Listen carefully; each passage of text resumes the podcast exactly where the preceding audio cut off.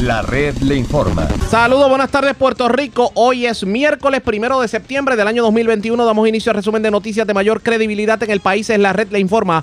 Somos el noticiero estelar de la red informativa. A esta hora de la tarde pasamos revistas sobre lo más importante acontecido y lo hacemos a través de las emisoras que forman parte de la red que son Cumbre, Éxitos 1530, X61, Radio Grito y Red 93. www.redinformativa.net. Señores, las noticias ahora.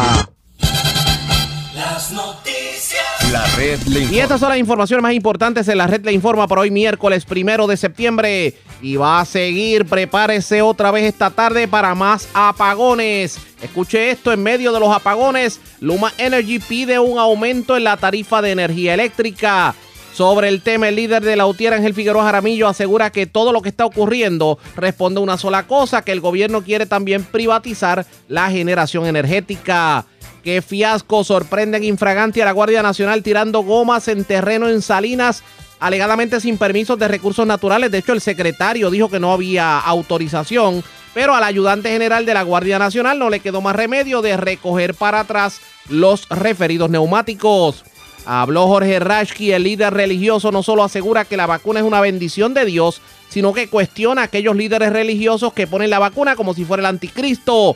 Pero por otra parte le dice al gobernador que tiene que tener cuidado y no puede estar penalizando al pueblo con cierres y más cierres. Ya es final, no va una extensión al PUA y punto, así lo advirtió el secretario del Trabajo. Hablando de trabajo, mañana el Departamento de Agricultura tendrá una feria de empleo adjunta. Se estarían buscando personas para recoger café. El dinero de las ayudas no está llegando a los municipios por mera burocracia, denuncia el alcalde de Gardi Colón. Ayer el alcalde de Utuado, aquí en la red informativa, acusó a la minoría en la legislatura municipal de jugar a la politiquería, dejando al pueblo sin ayudas por sus continuas oposiciones. Hoy esa minoría se defiende. Mujeres asesinada por su esposo en residencia de Río Grande. Mientras asesinan hombre esta madrugada en la carretera número uno frente a Caguas Expressway Motors. Otro hombre fue ultimado balazos en las parcelas Falú en Río Piedras. Vivos de milagro, dos jóvenes heridos de bala anoche en hechos separados en Canóbanas y Juana Díaz. Cargos criminales contra hombre por asesinar joven en Monacillos y delincuentes se llevan dos mil dólares de la panadería Norma en el casco urbano de Guayama. Esta es la red informativa de Puerto Rico. Señores, damos inicio a la edición de hoy, miércoles, del Noticiero Estelar de la red informativa. De inmediato las noticias. Bueno, van a continuar los apagones hasta el sábado, es lo que se ha dicho desde el día de ayer. Y la situación con esto de los apagones se está saliendo de proporción. De hecho, el presidente de la Autoridad de Energía Eléctrica, en este caso director ejecutivo, debo decir, Efran Paredes, pues reveló que los problemas técnicos con unidades importantes como Aguirre y Costa Sur, pues están provocando precisamente que estemos viviendo todas las tardes y noches el que nos lleven la energía eléctrica por lo menos dos y tres horas. Pero hoy se abre la caja de Pandora cuando la secretaria de la gobernación, Noelia García Bardales, confirma que se está evaluando la privatización de la generación de energía eléctrica para finales de mes. Y esto levanta la bandera de que pudiera estar ocurriendo esto porque no le dieron mantenimiento a las plantas generatrices para justificar la privatización. Por otro lado, tan reciente como el pasado viernes, Luma Energy le pidió a la Comisión de Energía que le autorice un aumento de tarifa precisamente por el dinero que no ha podido cobrar por los apagones. ¿Cómo vamos a vivir en un país como este, con esta situación de energía eléctrica? Tenemos cobertura completa. Vamos a comenzar con lo que nos dijeron la mañana de hoy Ángel Figueroa Jaramillo, precisamente sobre esta controversia. Sin lugar a dudas, sin lugar a dudas, es parte del esquema que por años se viene desarrollando en Puerto Rico. No podemos olvidar que la Autoridad de Energía Eléctrica en un momento dado fue ejemplo de una de las mejores industrias del sector eléctrico de toda América Latina y la única forma de poder legitimizar y justificar un proceso de privatización de una industria exitosa es eh, llevándola al desastre, a la crisis. Y, vimos a nivel de toda autoridad la falta de mantenimiento, eh, la falta de presupuesto, la falta de, un endeudamiento extremo. En cuatro años, entre el 2009 y el 2012, se duplicó.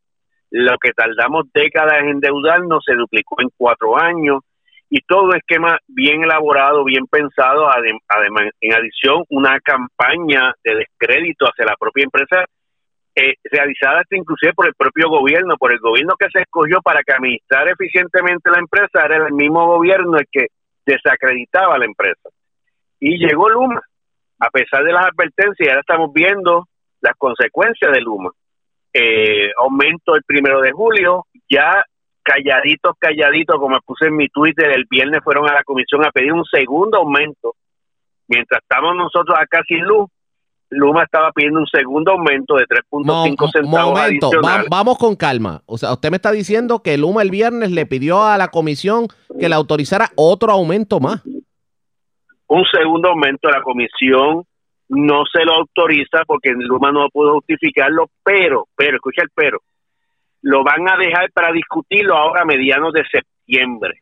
Por lo tanto, no lo descartó, lo que le dijo a Luma, mira, aquí falta información, no me estás convenciendo, prepárate mejor y ven y pídelo. Y, una de las razones que Luma pide el aumento, fíjate qué interesante, la razón principal es el llamado ajuste por combustible, pero una de las que pasa, por lo que dicen, en bola rápida, es que las ventas proyectadas para junio y julio no se alcanzaron y obviamente no se alcanzaron porque hubiera un montón de gente sin luz bajo su operación. Y porque no se alcanzaron las ventas, yo te estoy pidiendo un aumento para poder cuadrar la, la cartera. Y esto es bien peligroso porque esto es lo que va a empezar a suceder de ahora en adelante en la medida que si el consumo bajase, si la gente se moviera energía renovable y se, y se desconectara, o el país consumiera menos electricidad, Luma va a decir, mira, yo proyecto una venta de tanto, yo tengo estos gastos, por cierto, paréntesis, ¿saben ustedes?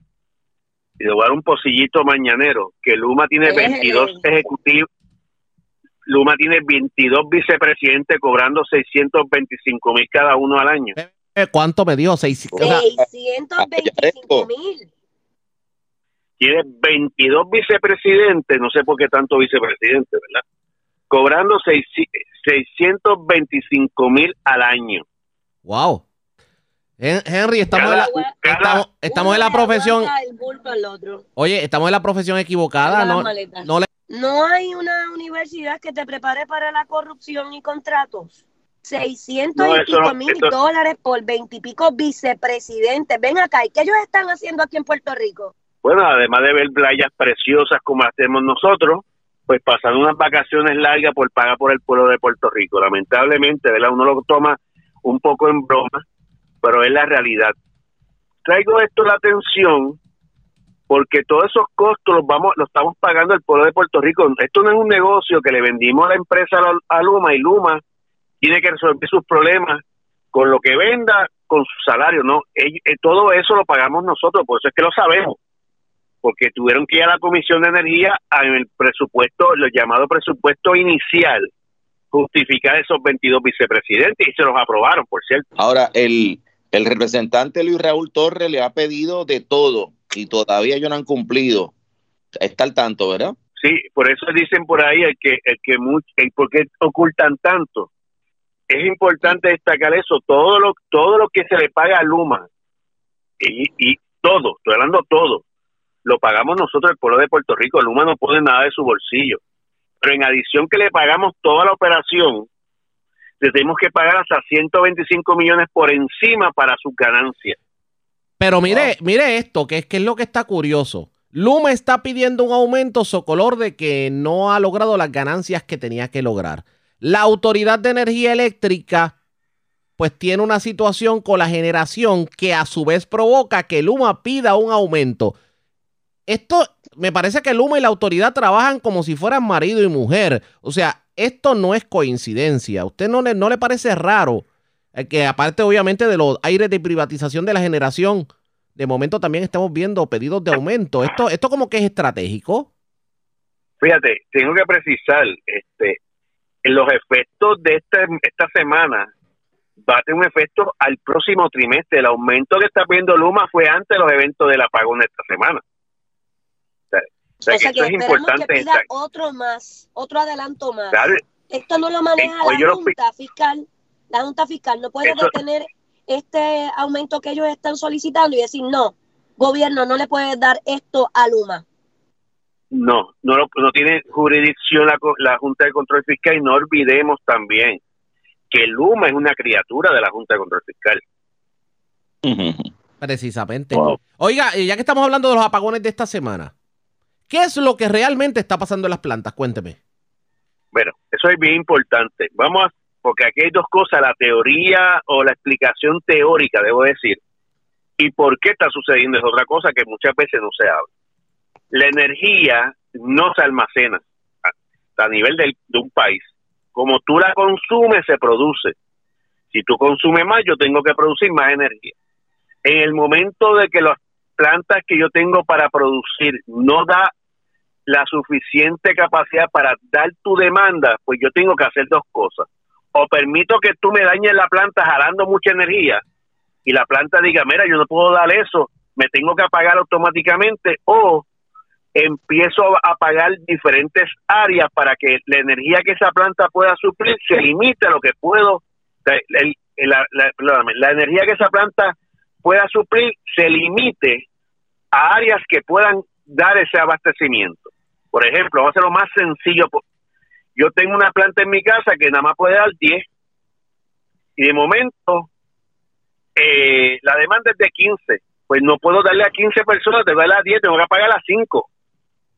Y ahí turneándolos poco a poco. Eso es lo que llaman el llamado relevo de carga. ¿Y por qué ahora, y esto no pasaba eh, meses atrás, antes de que Luma llegara, aunque sucedía, pero no se veía tan a leguas? Este, ¿Por qué pues, ahora? Hubieron, fue una acumulación de, de, lo que llaman la tormenta perfecta, una ineptitud, ineficiencia, los que dirían la autoridad, donde empezaron a, a, ir acumulando unidades que le faltaban mantenimiento para que tengan una, una, una idea. En el 2013, eso, eso fue eso hace ocho años, la capacidad de unidades disponible en Puerto Rico era del 81%. Por cierto, estaban en las primeras 10 jurisdicciones de Estados Unidos de más disponibilidad de generación. Hoy es apenas el 60%. Eso se fue acumulando. Se fue acumulando. En esa acumulación es como tú decir, mira, yo no voy a pintar, yo no voy a arreglar ese tubo porque lo que está botando es una gotita. Déjalo ahí, yo sigo bregando con eso y después empieza otro tubo, otra, otra gotita. Déjalo ahí y de momento tú decís que lo que tú puedas vivir, de momento se, se te rompieron ambos tubos y se te inundó la casa. Eso fue lo que ocurrió en la autoridad. ¿Y, cómo se rompieron esos tubos? Esa es la pregunta que tenemos que contestar al país también. Pues la unidad 6 de Costa Sur, que salió de una reparación de, de seis meses, lo que llamamos una reparación de índole mayor, no se preveía que se averiara porque tú la reparaste completa pues se averió porque la salida de una unidad, de una línea de transmisión de Luma, se recordarán hace dos domingos hasta que nos quedamos medio país sin luz, porque una línea de transmisión de 115 mil voltios salió. La salida abrupta por una mala operación de esa línea conllevó que afectara a la unidad. Vamos a ponerlo para que el país nos pueda entender. Yo voy de yo voy corriendo en mi carro y de momento un tipo me choca el carro, el guardarodo y yo reparo el guardalodo, pero cuando me monto el carro me doy cuenta que ese cantazo me, afectó la transmisión, lo que llaman daños ocultos, por el cantazo, ¿verdad? Eso fue lo que pasó con la unidad 6, el, el jamaquío el jalón de dejar de esa línea tan grande salir de servicio por una mala operación de Luma. Conllevo que la unidad 6 cayera en vibración y saliera. Esa es una.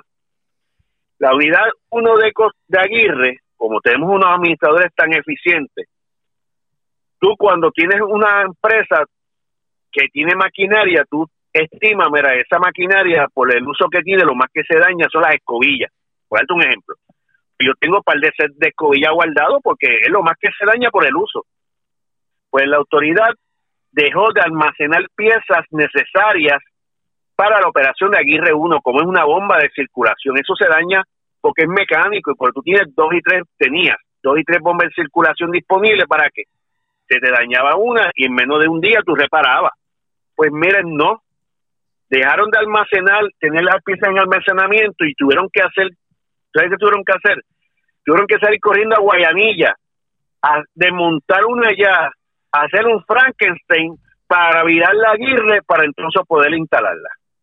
¿Qué cosa? Y eso, eso conllevó o conlleva, porque no hemos podido terminar, un trabajo de tres o cuatro días cuando tú lo puedes haber hecho en un solo día.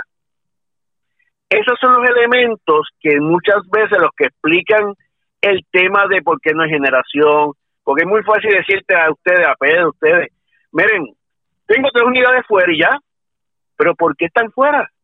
Es lo que el país también necesita entender. ¿Y cuánto más cosas no se dan? Vamos a continuar escuchando la teoría de Ángel Figueroa Jaramillo, porque obviamente ya escuchamos el argumento de que tal vez se está tratando de tirar al desperdicio a la generación de la Autoridad de Energía Eléctrica para justificar privatización. Ahora bien, ¿qué es lo que realmente está pasando en las plantas? Vamos a escuchar lo que nos dijo el líder sindical, pero antes hacemos lo siguiente. Presentamos las condiciones del tiempo para hoy.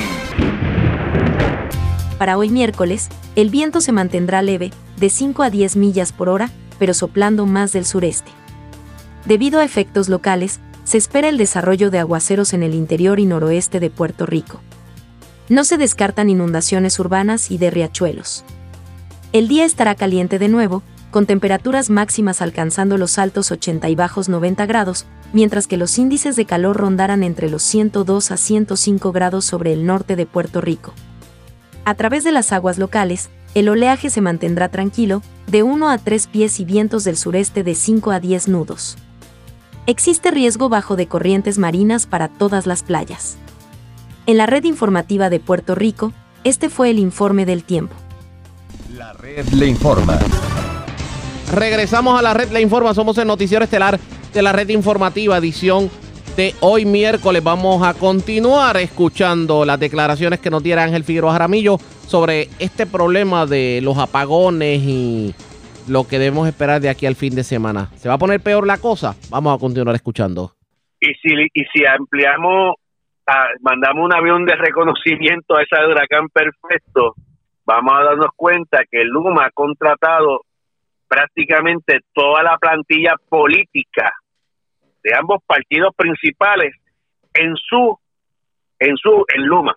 lo que nosotros aspirábamos de llamar de despolitizar la autoridad, Luma la mantuvo politizada. Y, y, todos los políticos y todos los ejecutivos del desastre bajo la autoridad, Carlos Alvarado, José Sepúlveda, Daniel Hernández, eh, este, Andel Gómez, todos los del desastre dentro de la autoridad ahora son empleados de gusto. Pero yo me, yo, yo, me vuelvo a perder en algo.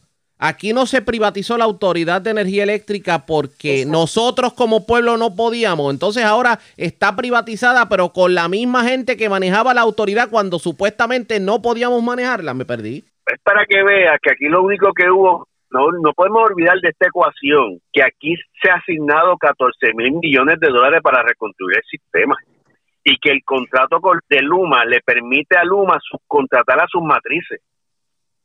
No vaya a pensar que es conflicto de interés, Ariega, no lo piense. Parte del contrato. El contrato, el contrato se lo permite. Ay, mi madre, esto no. Hoy, hoy ¿Cómo cuántos empleados tiene ya Luma? Si se, si usted tiene algún conocimiento. No se sabe. Ese, es el secreto mejor guardado. Ese es el secreto, ya que ese es el secreto mejor guardado. Nosotros le pagamos a Luma toda la nómina y no podemos saber cuántos empleados tiene. ¿Y cuándo lo vamos a saber? ¿Y por qué no se puede saber? Eso es parte de los requerimientos que Luis Raúl ha hecho en la comisión a Luma, que Luma se niega a entregar y que está ahora en la consideración, en una, en una moción de reconsideración del Tribunal Supremo, que me ha preocupado porque este tipo de elementos del Tribunal Sí, que está tardando como que demasiado también el que el que lo atienda. que el día el día que se sepa va a temblar la tierra. la burocracia de este país. Ahí hay muchos esqueletos en el closet guardado probablemente y ahí, ahí, y ahí que se va a saber que hay conflictos de intereses hasta en la fortaleza. a lo mejor salen dos o tres ahora en el mes de Halloween. Por cierto, eh, ya lo poco que hemos investigado, la Secretaría de Gobernación tiene dos familiares en Luma. ¿Cómo fue? ¿Dos familiares? Sí, tiene su hermana y el esposo de su hermana. Mira, pero me trabajo a mí también. Oye, pero con, pero, con razón Noelia García Barda les defiende tanto la privatización si su familia está guisando. Y, y, y eso demuestra claramente la poca transparencia. Derecho tienen a trabajar. El hecho, eh, ¿verdad? Uno tiene que también ser eh, justo. Todo ciudadano, indistintamente sea familiar, tiene derecho a trabajar. La pregunta es, ¿son los mejores recursos? Fueron buenos recursos en la autoridad de energética, porque también era empleado de la autoridad, déjame señalártelo. Cosas. ¿Por qué ahora le, en los puestos que dieron en Luma? ¿Por qué son tan bien remunerados? Porque son familias de la Secretaría de Gobernación.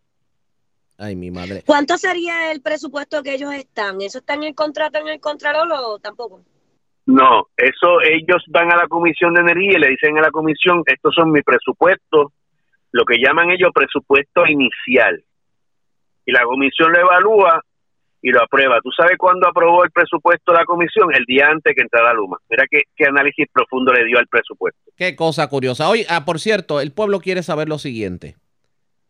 Eh, ¿Qué usted le recomienda, con su experiencia dentro de la Autoridad de Energía Eléctrica, qué usted le recomienda al pueblo? ¿Que se vayan hoy al puesto de gasolina y busquen gasolina para la planta para que puedan pasar estos días?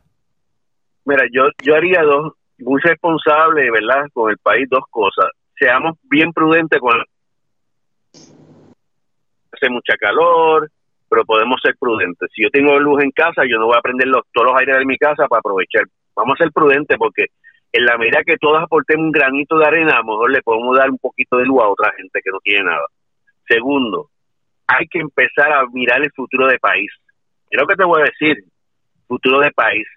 ¿Hacia qué país nosotros queremos construir desde el punto de vista energético? Tenemos que mirar la fuente de energía renovable de una forma muy seria, no mantener y construir lo que tenemos, no seguir esclavo de los combustibles fósiles, este, eso es un elemento que muy pocas veces se, habla. Y tercero, hay que tener una educación, indistintamente de lo que estemos sin luz o no. Hay que tener una educación para poder tener una buen, eh, ser muy prudente con el consumo eléctrico. Puerto Rico está en los primeros tres países del mundo que más consume energía por persona. Y le voy a dar un ejemplo, y le voy a dar un ejemplo que nos vamos a echar reír todos prendemos el aire, lo ponemos en 60 y después nos arropamos con una colcha. Eso es correcto. Es correcto. Eso hace. O vamos a una piscina, o vamos a... Para que entonces Puerto Rico pueda mejorar ese detalle, que todo el mundo ponga su granito de arena. Claro, y hay que hacer un mecanismo de orientación y educación que puede tomar una generación, pero hay que hacerlo. Hay que hacerlo a nuestros hijos, a nuestras generaciones, hay que decirle que la energía es limitada, eso no es ilimitado porque mañana podemos mover la energía renovable, pero si seguimos consumiendo alto, entonces ¿qué hacemos? Cementerio de placas solares y de baterías. Figueroa, pero mientras a Luma le conviene, mientras más el pueblo consume, más ganancias se supone que haya, ¿no? Ah, no, claro. por eso está pidiendo chavo, dinero. Inclusive la autoridad le convenía. Por eso es que yo he sido muy crítico. Yo Fíjate que yo, yo viendo una visión de país como presidente de un sindicato que los trabajadores viven de una industria, de que vende un producto, el sindicato le está diciendo al país, consume menos el producto.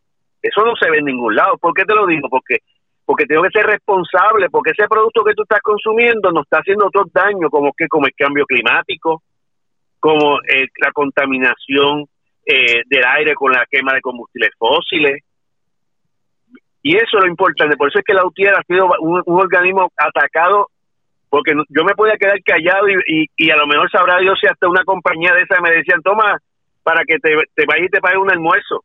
No, tenemos que ser responsables porque yo amo a mis nietas y yo quisiera dejar a mis nietos un Puerto Rico distinto a lo que tienen hoy, que no esté sujeto a que los huracanes se conviertan en categoría 5 por nada más un pestañeo nos pase por encima, o que nuestras costas desaparezcan, y esa ha sido mi, mi, mi, mi forma de pensar y donde el, el liderato de Lautier ha compartido esa visión con este servidor y por eso es que estamos en Queremosol, por eso hemos sido reconocidos a nivel de Estados Unidos por ser uno de los pocos sindicatos de la industria eléctrica, por no ser el único de Estados Unidos que promueve con la acción. Así está la cosa en la Autoridad de Energía Eléctrica. Esas fueron las declaraciones de Ángel Figueroa Jaramillo, el presidente de la UTIER. Verdaderamente el gobierno ha tirado al desperdicio la generación de la autoridad y eso es lo que provoca el que todas las noches estemos viviendo apagones selectivos cual si fuéramos República Dominicana en donde esto es costumbre. Esto hay que darle seguimiento a ustedes pendientes a la red informativa. La red le informa. Cuando regresemos, ¿qué clase de huevo ha puesto el gobierno? Porque la Guardia Nacional ha estado buscando la goma para reciclar. Y los mangaron depositando las gomas en un terreno en Salinas para enterrarla. Pero esta mañana el secretario de Recursos Naturales dijo, mira, no hay permiso para eso. El ayudante general de la Guardia Nacional le dice, no, pero es que ustedes me dieron permiso. Ahora no le queda más remedio de sacar las gomas del terreno donde las depositaron. Y eso se estaba haciendo a espaldas del pueblo. Es lo próximo. La pausa. Regresamos en breve. La red le informa. Señores, regresamos a la red le informa, el noticiero estelar de la red informativa. Gracias por compartir con nosotros qué clase de huevo cuadrado se ha puesto con esto del reciclaje de neumáticos. Porque ayer en la tarde, residentes de una comunidad en Salinas agarraron infraganti a la Guardia Nacional enterrando gomas en un terreno de Salinas. De hecho, eh, la denuncia se hizo pública en las redes sociales y por varios líderes políticos. Aparentemente, eh, camiones, por lo menos lo que refleja las fotos en las redes sociales, es que camiones de la Guardia Nacional estaban llegando a ese terreno que le pertenece a Codepola para hacer un, un campo de tiro. Recordará la controversia las pasadas semanas. Pues ahí estaban depositando las gomas para enterrarlas. Esta mañana el secretario del Departamento de Recursos Naturales, Rafael Machargo, dijo que no habían otorgado un permiso para el depósito de gomas. Y también en la mañana de hoy, el ayudante general de la Guardia Nacional no le quedó más remedio que decir que van a recoger para atrás las gomas. ¿Quién destapó la caja de Pandora? La tengo en línea telefónica, la senadora María de Lourdes Santiago. Saludos, buenas tardes, bienvenida a la red informativa. Muchos saludos a ti, Arriaga, y a todas las personas que nos escuchan. Gracias por compartir con nosotros. Usted destapó la caja de Pandora y ahora la culpa es huérfana. O sea, ahora no se sabe a quién le toca la responsabilidad. Lo cierto es que esto es el huevo de la historia.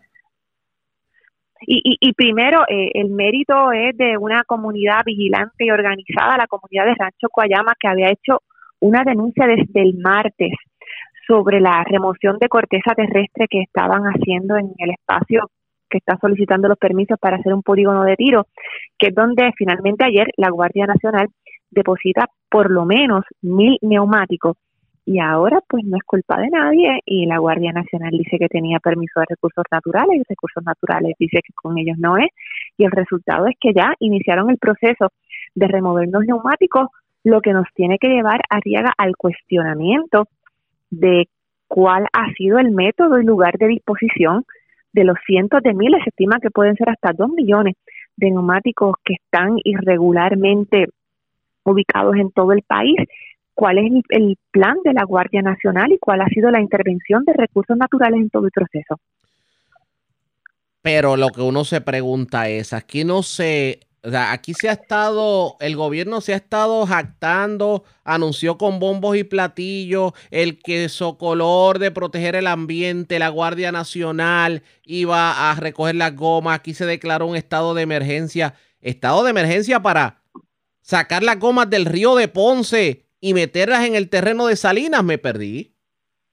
De una manera totalmente inapropiada, porque aún en los casos en que se han utilizado las gomas como relleno, es porque han sido previamente procesados, granuladas o trituradas. Aquí es eh, eh, eh, el procedimiento, parece ser que uno agarra el teléfono, llama a la Guardia Nacional y dice, oye, tienes unos cuantos cientos de gomas que me tires aquí en un solar que yo tengo para ayudarme a rellenarlo. Es una cosa totalmente irregular y mañana en la sesión legislativa voy a estar presentando una petición de información para que tanto la Guardia Nacional como el Departamento de Recursos Naturales den explicaciones sobre cómo ha sido todo el proceso, o sea, quién determina qué gomas se recogen, cuál es el itinerario para recogerla, dónde se disponen, cuál es el enlace con el Departamento de Recursos Naturales, cuál es la normativa del Departamento de Recursos Naturales. Y todo esto haría en un marco importante entre el 2015 y el 2019, ha reportado el Departamento de Recursos Naturales, el Fondo para la Disposición de Neumáticos tenía un sobrante, lo que eso quiere decir, de más de 17 millones de dólares. Entonces, ¿cómo es que la forma de disponer de algo que ciertamente es un problema de salud pública, ciertamente hay que hacer algo con ellas, pero no puede ser a que el primero que agarre el teléfono y llame, el ahora entregue mil gomas para que haga con lo que le parezca aquí hay algo más. Me parece que esto es algo más para añadirlo en el currículum vitae de, del secretario Machargo. De Rafael Machargo, así es. Así es, porque, y esto es bien importante, aunque remuevan la goma, se lleven hasta la última riaga, hay un cuestionamiento de la comunidad de que el permiso que se concedió, lo que está vigente hasta ahora, no corresponde a las actividades que se han desarrollado en ese espacio. Entonces no podemos olvidarnos de ese reclamo primero de la comunidad que se une a su señalamiento de que los caminos de ese barrio, del Rancho Guayama, los caminos ahí fueron rellenados con cenizas, producto de la quema de carbón de AES. Y esa es otra petición de la comunidad, que se restaure los caminos que están ahora mismo en condiciones casi intransitables. Ahora, ¿qué es la pregunta? Porque ya con esto que vimos, ¿qué confianza vamos a tener como pueblo de que verdaderamente se va a disponer de los neumáticos de la manera correcta?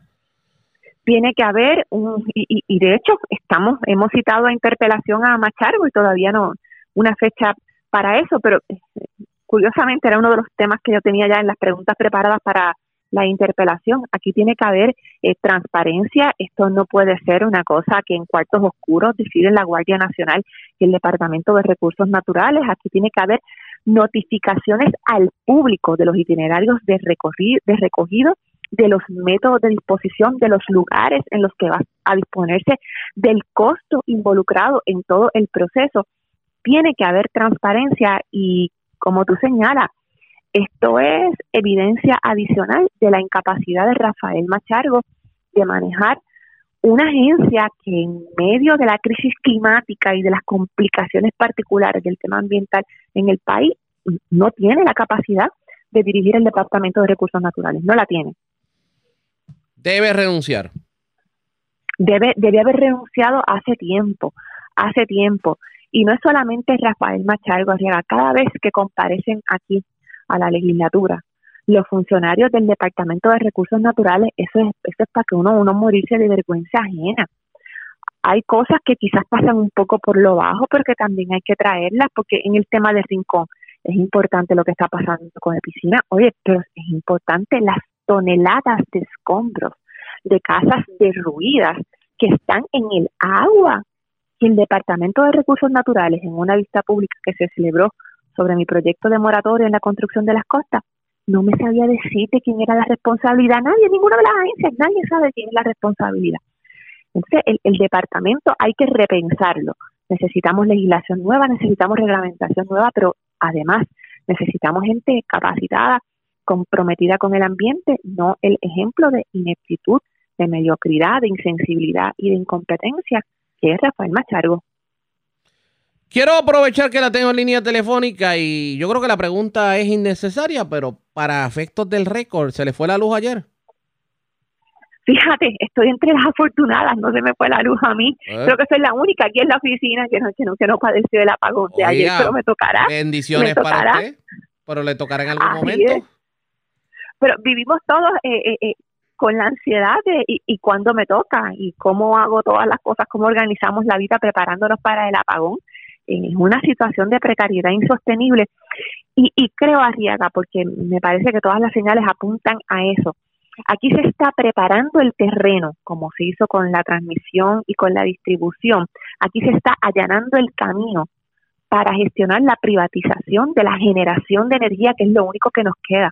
Fíjate que la excusa que está dando Luma es que no tenemos energía suficiente, no podemos producir para la gente en verano con el calor, utilizando tantos enseres y la privatización de la generación es parte de la legislación que dio paso a la contratación de Luma, eh, a la ley de para la transformación del sistema eléctrico, ya que hay que estar eh, muy pendientes, muy pendientes de que esta mala experiencia que hemos tenido con la transmisión y distribución no vaya a magnificarse si en manos de Luma o de algún ente corporativo o análogo eh, cae también la generación de energía, que es lo que le queda al pueblo de Puerto Rico. Pero, oiga, ¿no le parece coincidental el que la mañana de hoy la Secretaría de la Gobernación hable de que antes de diciembre se evalúa la privatización de la generación?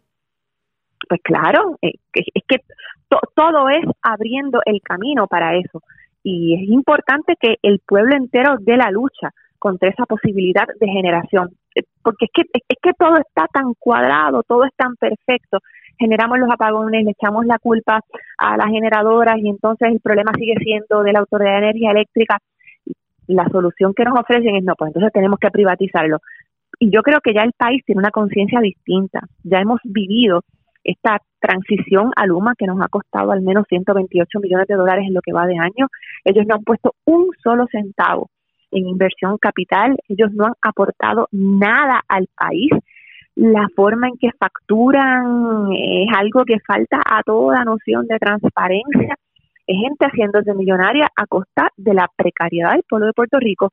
Y si se le entrega a la generación, va a ser muchísimo peor y de esa sí no va, no va a haber vuelta atrás esto no, no pinta bien definitivamente la situación con, la energía eléctrica, sobre todo cuando se está pidiendo un aumento de tarifa.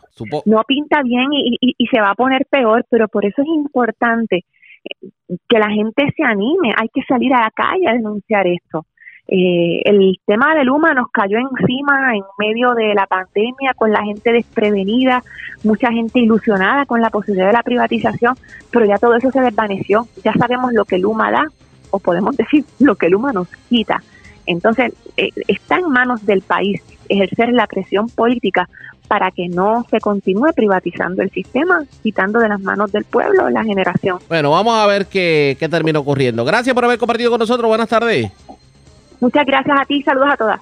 Como siempre, era el, eh, la, la senadora, debo decir, María de Lourdes Santiago. Vamos a la pausa cuando regresemos las noticias del ámbito policíaco más importantes acontecidas. Entre las que tenemos que destacar, radicaron cargos por violación a la ley 54 contra un hombre de 38 años. Esto ocurrió en Sidra. Además, se reportó una, muerte violenta en Río Piedras. También varios incidentes violentos ocurridos en el país. Por ejemplo, otro asesinato que ocurrió en la zona de Río Grande. Y nuevamente una persona que cae en el timo. Y esta vez le explicamos cómo es que cayó con el pescadito. A la pausa, regresamos en breve.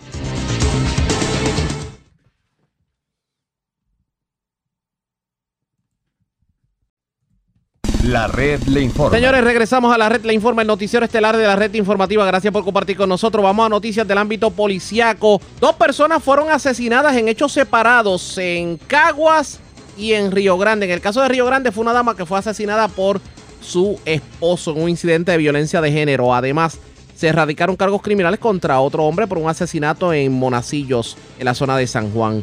Eduardo Ramírez, oficial de prensa de la policía en el cuartel general con detalles. Saludos, buenas tardes. Saludos, buenas tardes, Arriaga, día a tu público. ¿Qué información tenemos? Tenemos que un asesinato en medio de un incidente de violencia doméstica fue reportado a eso de las 9 de la noche de ayer en la calle Esmeralda de la urbanización Estancias del Sol en Río Grande. Allí, según se informó, una llamada a través del sistema 911 alertó a la policía sobre el asesinato de una mujer y al llegar los agentes a la residencia localizaron el cuerpo en el cuarto principal de Damaris Ortiz Rosario, de 48 años y residente del lugar. La oxisa presentaba múltiples heridas de balas en el cuerpo. Y relacionado a estos hechos, el esposo de la mujer de 58 años fue arrestado en el lugar y al mismo se le ocupó un arma de fuego marca Taurus G2C, calibre 9 milímetros, para la cual posee licencia. En este caso, los agentes de la División del Homicidio del Cuerpo de Investigación Criminal de Fajardo se hicieron cargo, mientras que en, en Caguas, jurisdicción de Río Piedra, eh, un asesinato fue reportado a eso de las 1 y 33 de la madrugada de hoy en hechos ocurridos en la carretera número 1 en dirección de San Juan a Caguas, a la altura de Caguas Expressway Motors. Según se informó, al llegar las autoridades localizaron en el interior de un vehículo BMW el cuerpo de un hombre el cual no ha sido identificado y presenta múltiples heridas de bala al momento. En este caso, los agentes de la División de Homicidios del Cuerpo de Investigaciones Criminales de Cagua se hicieron eh, cargo de la investigación en conjunto con homicidios de San Juan. También tenemos una erradicación de cargos por, el por asesinato y ley de armas. Ahí la División de Homicidios del Cuerpo de Investigación Criminal de San Juan radicó cargos criminales por el asesina, por asesinato y violaciones a la ley de armas a Alfredo Ríos Parra, de 45 años, residente de Bayamón, por unos hechos ocurridos en horas de la madrugada del domingo en el estacionamiento de Old Brand Distributors del barrio Monacillo de Río Piedras. Según se alegó, Ríos Parra, utilizando un cuchillo, le infligió varias heridas punzantes a Natanael Vélez Crespo, de 54 años, residente de Bayamón, que lo ocasionaron la muerte en el acto. Este caso fue consultado con el fiscal Rodolfo Olmedo, quien instruyó a radicar los cargos antes mencionados, siendo la prueba presentada ante el juez ante la juez Ileana Blanco. quien luego de escuchar la misma determinó causa en todos los cargos, señalando una fianza de un millón de dólares, la cual no prestó, quedando ingresado en el complejo correccional de Bayamón hasta el día de la vista preliminar pautada para el 14 de septiembre. Este caso fue investigado por el agente Javier Jiménez de la División de Homicidios de San Juan. Gracias por la información. Buenas tardes. Buenas tardes. Gracias, era Eduardo Ramírez, oficial de prensa de la policía en el cuartel general. Nos quedamos en el cuartel general porque otra persona fue asesinada en la mañana de hoy en las parcelas Falú de Río Piedras. Kenny Ojeda, oficial de prensa de la policía con detalles. Saludos, buenas tardes. Buenas tardes. Una muerte violenta fue reportada a eso de las 6 y 12 de la mañana de hoy frente al hogar La Acogida, ubicado en la carretera 49 de las parcelas Falú en Río Piedras. Según la información preliminar, una llamada a través del sistema de emergencias 911 alertó a la policía sobre una persona tirada en el pavimento y al llegar los agentes localizaron en el suelo el cuerpo baleado de un hombre. Al momento, el occiso no ha sido identificado, permaneciendo John Doe. Se desconoce el móvil de los hechos y las circunstancias que rodean este incidente se encuentran bajo investigación. Personal de la División de Homicidios del Cuerpo de Investigaciones Criminales de San Juan en unión al fiscal de turno, se encuentran investigando estos hechos. Gracias por la información. Buenas tardes. Buenas tardes. Gracias, era Kenny Ojeda, oficial de prensa de la policía en el cuartel general. Nos quedamos en la zona metropolitana porque se reportó un herido de bala. Una persona fue herida de bala, un hecho ocurrido en Canóbanas. También una persona fue herida de arma blanca en medio de un robo esto ocurrió en la zona, en la zona de Río Piedra, específicamente en la calle Luis Blanco, intersección con la Ponce de León. Y también se reportó otro herido de bala. Una persona está viva de milagro luego de haber sido herida de bala en un hecho ocurrido en Juana Díaz. Vivian Polanco, oficial de prensa de la uniformada con detalles. Saludos, buenas tardes. Buenas tardes, saludos. ¿Qué información tenemos? Tenemos una agresión grave que fue reportada en horas de la tarde de ayer en la carretera 149 del barrio Guayabá en el pueblo de Juana Díaz. Según alegó el querellante Juan Colón, de 49 años, que mientras se encontraba en el lugar antes mencionado, alguien le realizó, le realizó varios disparos, por lo cual resultó herido de bala. Este fue transportado al Hospital San Cristóbal de Ponce, desconociéndose su condición de salud. Agentes adscritos a la División de, Agresiones del CIC de Ponce continúan con la investigación de este caso. Por otra parte, tenemos un menor reportado herido de bala, hechos, hechos ocurridos a las 10 y 29 de la noche de ayer en los predios del parque de pelota de la urbanización Palmarejo en Canóvana.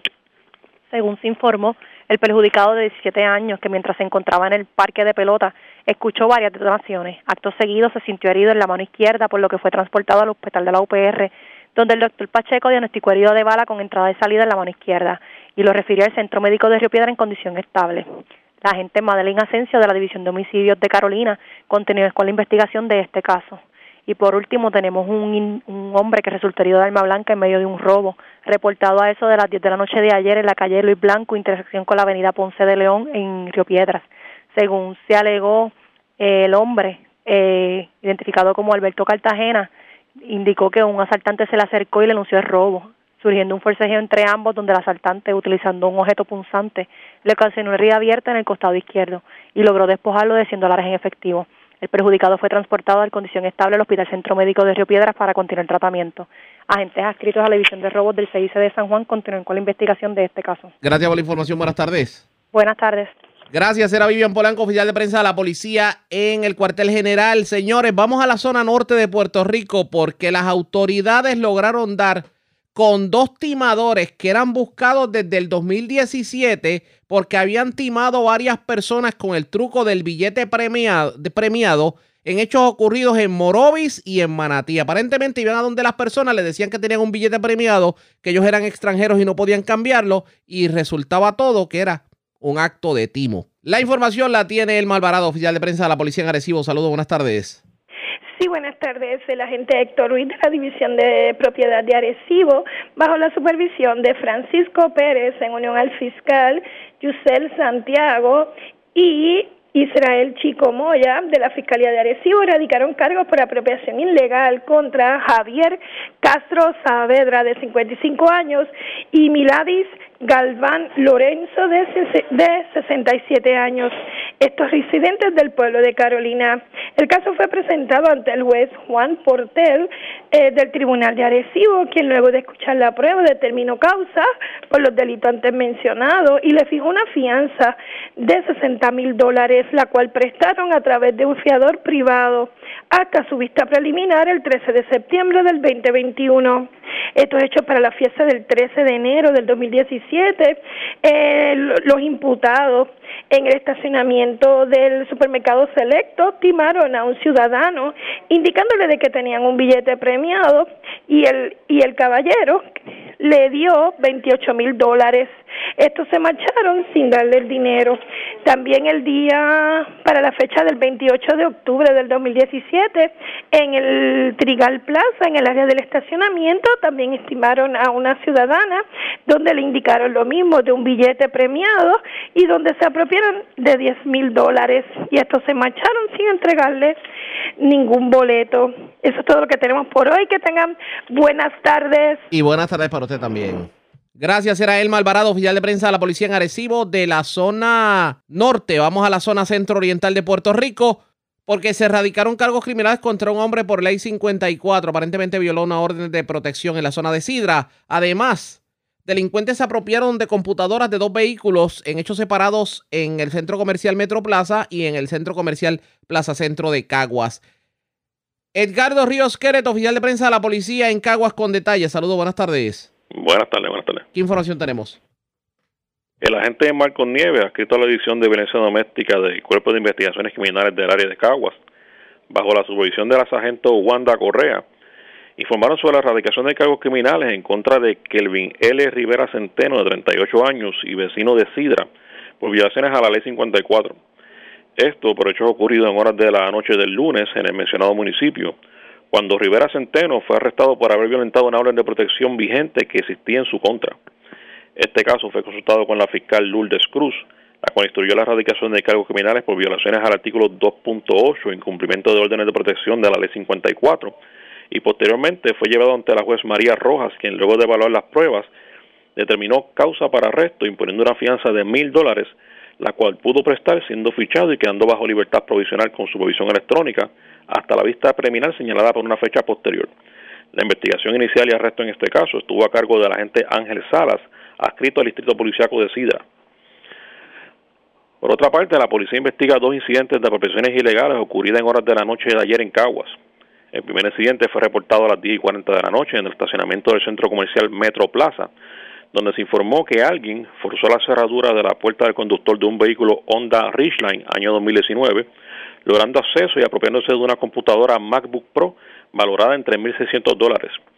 Posteriormente, a las 11.33 de la noche, en el estacionamiento del centro comercial Plaza Centro, se informó que alguien, luego de forzar la cerradura de la puerta del conductor del auto Kia Soul año 2014, obtuvo acceso al mismo y se apropió de una computadora portátil marca Dell, la cual fue valorada en mil dólares. Ante la adquisición de propiedad del Cuerpo de Investigaciones Criminales de Caguas, continúan con la investigación. Que pasen buenas tardes. Y buenas tardes para usted también.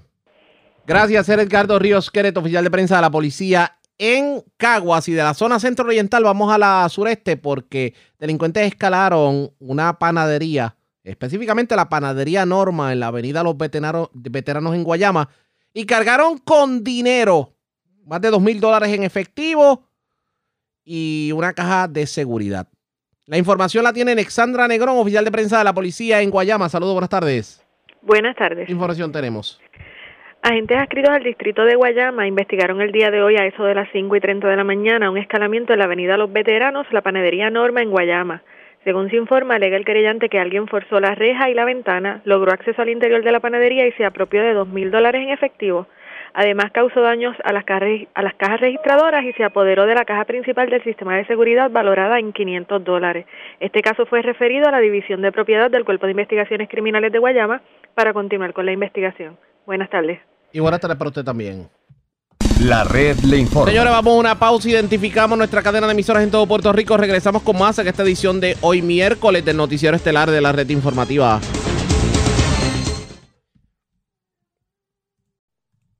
La red le informa. Señores, iniciamos nuestra segunda hora de programación. El resumen de noticias de mayor credibilidad en el país es La red le informa. Somos el noticiero estelar de la red informativa, edición de hoy, miércoles primero de septiembre. Vamos a continuar pasando revistas sobre lo más importante acontecido. Lo hacemos a través de las emisoras que forman parte de la red que son Cumbre, Éxitos 1530, X61, Radio Grito y Red 93. www.redinformativa.net. Señores, las noticias ahora. Las noticias. La red le informa. Y estas son las informaciones más importantes en la red le informa por hoy miércoles primero de septiembre. Y va a seguir, prepárese otra vez esta tarde para más apagones. Escuche esto, en medio de los apagones, Luma Energy pide un aumento en la tarifa de energía eléctrica. Sobre el tema, el líder de la UTIER, Ángel Figueroa Jaramillo, asegura que todo lo que está ocurriendo responde a una sola cosa, que el gobierno quiere también privatizar la generación energética. Qué fiasco sorprenden infragante a la Guardia Nacional tirando gomas en terreno en Salinas, alegadamente sin permisos de recursos naturales. De hecho, el secretario dijo que no había autorización, pero al ayudante general de la Guardia Nacional no le quedó más remedio de recoger para atrás los referidos neumáticos. Habló Jorge Rashki, el líder religioso, no solo asegura que la vacuna es una bendición de Dios, sino que cuestiona a aquellos líderes religiosos que ponen la vacuna como si fuera el anticristo. Pero por otra parte le dice al gobernador que tiene que tener cuidado y no puede estar penalizando al pueblo con cierres y más cierres. Ya es final, no va una extensión al PUA y punto, así lo advirtió el secretario del Trabajo. Hablando de trabajo, mañana el Departamento de Agricultura tendrá una feria de empleo adjunta. Se estarían buscando personas para recoger café. El dinero de las ayudas no está llegando a los municipios por mera burocracia, denuncia el alcalde de Orocovi, Gardi Colón. Ayer el alcalde de Utuado, aquí en la red informativa, acusó a la minoría en la legislatura municipal de jugar a la politiquería, dejando al pueblo sin ayudas por sus continuas oposiciones. Hoy esa minoría se defiende. Mujeres asesinada por su esposo en residencia de Río Grande. Mientras asesinan hombre esta madrugada en la carretera número uno frente a Caguas Expressway Motors. Otro hombre fue ultimado a balazos en las parcelas Falú en Río Piedras. Vivos de milagro, dos jóvenes heridos de bala anoche en hechos separados en Canóbanas y Juana Díaz. Cargos criminales contra hombre por asesinar joven en Monacillos y delincuentes se llevan 2 mil dólares de la panadería Norma en el casco urbano de Guayama. Esta es la red informativa de Puerto Rico. Bueno, señores, regresamos esta vez a la segunda hora de programación en Noticiero Estelar de la red informativa de inmediato a las noticias. Muchos pensarían que la comunidad cristiana, algunos sectores dentro de la comunidad cristiana, el denominador común es que están opuestos a la vacuna porque entienden que viene un chip, que es el anticristo, etcétera, etcétera, etcétera. De hecho, hay movimientos religiosos que no creen en la vacuna. Por ejemplo, vemos el caso de, Norman González Chacón y su eh, congregación y otras congregaciones que hemos escuchado en los últimos meses que no favorecen la vacunación.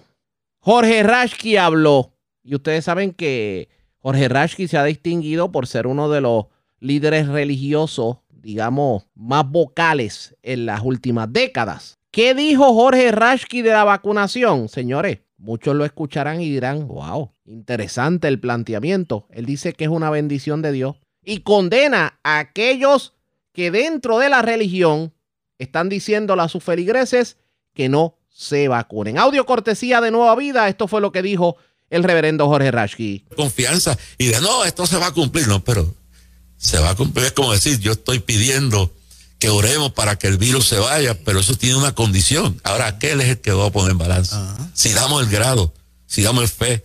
Dios ha tenido misericordia, ha enviado esta vacuna. No es perfecta, que no es, que te, elimina la, la, realidad, que te da un poquito más de esperanza, te, te da un poquito más de, leverage para poder luchar con, con el virus. Pero te puedes morir, ya lo comprobamos que las probabilidades son menos. Pues claro, cualquier cosita que favorezca, eso viene de Dios. Lo que no viene de Dios es decirle a la gente de que la vacuna es el becerro de oro que va a curar todo y que va y echarle la culpa a los vacunados, porque yo creo que una vez que tú analizas esto bíblicamente no hay oposición a la vacuna. No puede decir que es el anticristo. Las teorías científicas ya la FDA probó y, y es el, documento más serio de Estados Unidos que la vacuna es, es segura, pero no es perfecta. Ninguna vacuna es perfecta. Si tienes una, una situación física, realmente, y creo que la única es que tenga cáncer o algo así, eso decide el médico, pues está bien, no te vacunes. Ahora, pero por negligencia, por rebeldía, y lo que está causando, y quiero terminar con esto, lo que está causando Luis y lo digo con nombre y apellido, y los asesores que tiene, que están, están llevando al pueblo a lo que acaba de pasar en, en Italia. La gente se hastió de, que el gobierno les trate de oprimir y violarle sus derechos. Se fueron a las calles y quemaron la tarjeta verde que le llaman de la vacuna. Entonces, eh, está pasando en Europa.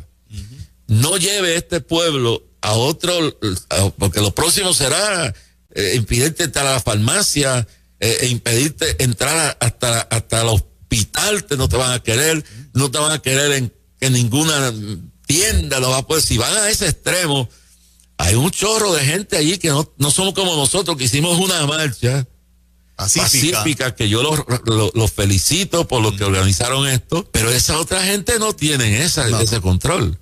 Es decir, la, la gente va a llevar una resistencia. Que use, señor gobernador, use la sabiduría. Dice con lazos de amor, dice Dios, que Dios no nos obliga ni a convertirnos. Use la sabiduría, no oprima los negocios. Hasta ahora ha funcionado bien. ¿Por qué busque donde está el culpa? Yo estaba bajando de Lares y, un señor se paró al lado mío. Encontré hace unos meses atrás cuando estaban todos estos toques de qué, de cosas. Mira, la culpa es tanta borrachería que hay en este país.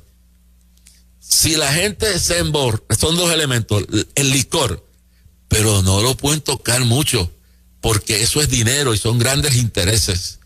A los demás los pueden oprimir, pero a las licoreras las tienen como una vaca sagrada.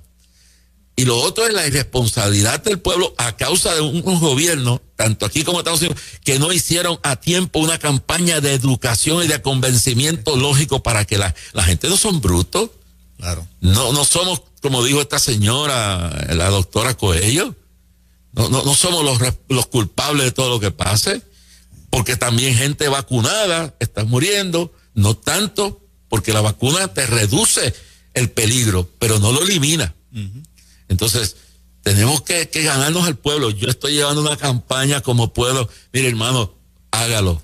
Acabo de perder un pastor y su esposa, amigos míos. La mamá de mi esposa está, no quiso vacunarse, está en el hospital en esta hora en Panamá. Si no tienes razón, ¿qué pierde? Yo me la puse las dos y le está hablando uno que lo único que me ponga es que el gobierno no me mande en mi casa, ni mande tampoco en nuestros hijos. Expresiones del reverendo Jorge Rashki, cortesía el audio de Nueva Vida. Lo cierto es que Rashki, a pesar de que favorece la vacunación, sí le pide al gobierno que no sean tan restrictivos en algunos asuntos, sobre todo en decirle a la gente no salgan, etcétera, etcétera. Le dice a la gente, ustedes son los responsables, pero también condena a líderes religiosos, por lo menos lo hace de manera solapada, de que, de que no estén diciendo por ahí de que pues la vacuna simplemente es el anticristo. Interesante el planteamiento del líder religioso, así que hay que darle seguimiento definitivamente a todo lo que tiene que ver con el COVID porque la situación en cuanto al COVID se refiere se sigue complicando. Vamos a otro tema. Hoy el secretario del Departamento del Trabajo, el licenciado Carlos Rivera Santiago, confirmó que no, escuchen bien, no va a haber una extensión del PUA y punto, porque así se lo confirmó el gobierno federal. Ahora bien, las ferias de empleo están dando resultados. En entrevista con Denis Pérez de Noticiero, esto fue lo que dijo el secretario del Departamento del Trabajo, Carlos Rivera Santiago. Saber cómo se preparan ustedes en el Departamento del Trabajo. Bueno, nosotros primero es importante recalcar que esto se acaba el 4 de septiembre. Todavía hay personas preguntando, mire, va a haber una extensión, esto lo van a extender. No hay break. no hay break. Yo recibí nuevamente otro correo electrónico en el día de ayer del gobierno federal, del Departamento del Trabajo Federal, indicando esto acaba el 4 de septiembre. O sea, esto es no hay final. es final. Eh, el no hay ambiente en el Congreso, esto requiere legislación en el Congreso, no hay el ambiente para que suceda, ya que hay como 27 estados que se salieron inclusive de las ayudas hace unos meses atrás. Así que no hay, no hay ni siquiera la cantidad de, senado, de congresistas para aprobar esto y yo no creo que el presidente lo firme. Así que lo quiero dejar bien claro. En el caso del departamento, nosotros lo que estamos es preparándonos precisamente para terminar los asuntos que tenemos pendientes para hacer el cierre de lo que es desempleo y obviamente eh, hacer un cambio eh, desde el punto de vista de, los trabajos que estamos haciendo en el departamento, porque ahora tenemos que enfocarnos en el área de empleo, en lo que son, en lo que son precisamente llevarle esas oportunidades de empleo a todos los reclamantes y a todos los ciudadanos. Hoy casualmente hay una feria, el 1 de septiembre, va a haber una feria en, en Tuabaja, en el Coliseo Antonio Barceló, que es de distintas agencias. El Departamento del Trabajo va a estar allí y en esa primera feria que, es con, junto con el gobernador, vamos a tener una feria de empleo y de reclutamiento para esas personas también que están buscando empleo.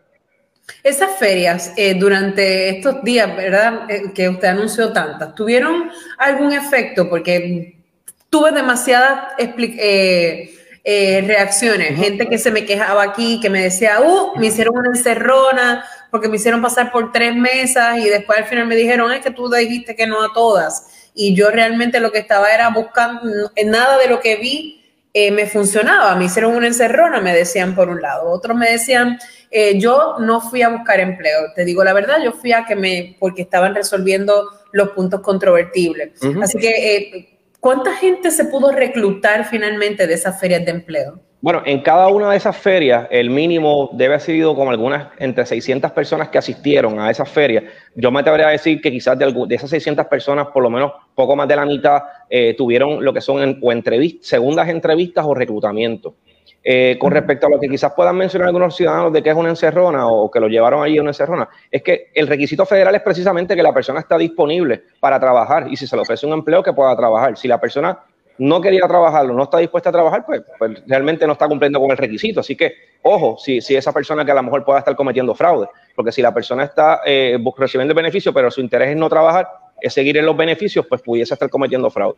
Pero eh, más o menos el impacto que se tuvo a nivel de todas, eh, como mencioné, yo creo que más de la mitad, por lo menos fueron a lo que son reclutamiento inmediato o segundas entrevistas. Eso varía por patrono. Yo le decía a los patronos que yo preferiría que los reclutaran al momento, pero yo no puedo obligar a un patrono a reclutar al momento porque ellos tienen unas políticas internas. Algunos de ellos hacen segundas entrevistas, terceras entrevistas. Hay un proceso interno que ahí pues, pues definitivamente no, no podemos obligarlos, pero en, la información que tengo de los patronos es que fue muy buena, que obviamente en comparación con otras ferias que no iba nadie y que no lograban ni siquiera reclutar, en esta se logró reclutar.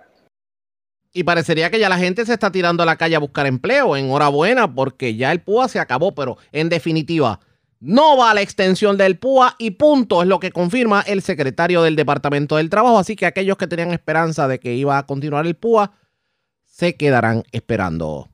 Presentamos las condiciones del tiempo para hoy. Para hoy miércoles, el viento se mantendrá leve, de 5 a 10 millas por hora, pero soplando más del sureste. Debido a efectos locales, se espera el desarrollo de aguaceros en el interior y noroeste de Puerto Rico. No se descartan inundaciones urbanas y de riachuelos. El día estará caliente de nuevo, con temperaturas máximas alcanzando los altos 80 y bajos 90 grados, mientras que los índices de calor rondarán entre los 102 a 105 grados sobre el norte de Puerto Rico. A través de las aguas locales, el oleaje se mantendrá tranquilo, de 1 a 3 pies y vientos del sureste de 5 a 10 nudos. Existe riesgo bajo de corrientes marinas para todas las playas. En la red informativa de Puerto Rico, este fue el informe del tiempo. La red le informa. Señores, regresamos a la red le informa. Somos el noticiero estelar de la red informativa de Puerto Rico, edición de hoy miércoles. Gracias por compartir con nosotros. Ayer con las lluvias que se reportaron en el centro de la isla se dio una situación bastante curiosa en un plantel de la escuela de San Muertos de Orocovi, porque aquello parecía el río. Y de hecho vamos a escuchar eh, un audio que fue difundido en las redes sociales de un maestro indignado por la situación. Esto fue lo que ocurrió. Ahora mismo, llegué a mi cara, estoy en clase, dando clase ahora mismo. Son las 2 y 6. Y porque Omer no llega a la escuela y no arregla los salones. Y yo estaba esperando por este día que lloviera, para que lo vieran. Miren esto. Y sin luz. Miren los techos. Y este es el salón de abajo, este el salón de arriba que debe estar también lloviendo y sopándose ahora mismo porque no arreglan los salones. Eso lo pueden publicar. Eso fue lo que dijo este maestro indignado. De hecho, la situación era una crítica en ese momento. A esta situación reaccionó el alcalde de Orocovi, Gardi Colón. Hablemos, hablamos en la mañana de hoy sobre el particular. Esto fue lo que nos dijo. Vamos a escuchar lo que nos dijo y aprovechamos para preguntarle sobre lo ocurrido en la reunión del alcalde ayer con el gobernador, porque el alcalde ayer en la tarde denunció que las ayudas del, del gobierno, los fondos federales no están llegando a los municipios por mera burocracia. Escuchemos al alcalde de Orocovi, Cardi Colón. claro, claro, Ariaga, lo, vimos y este, ¿verdad? Este, nos comunicamos con las agencias pertinentes, tanto MEP eh, como con el Departamento de Educación, para saber la, la situación. Y es eh, eh, bueno aclarar lo siguiente, nosotros como alcalde en el mes de julio le sometimos al departamento un estimado de daño o de arreglos que había que hacer en cada una de las escuelas.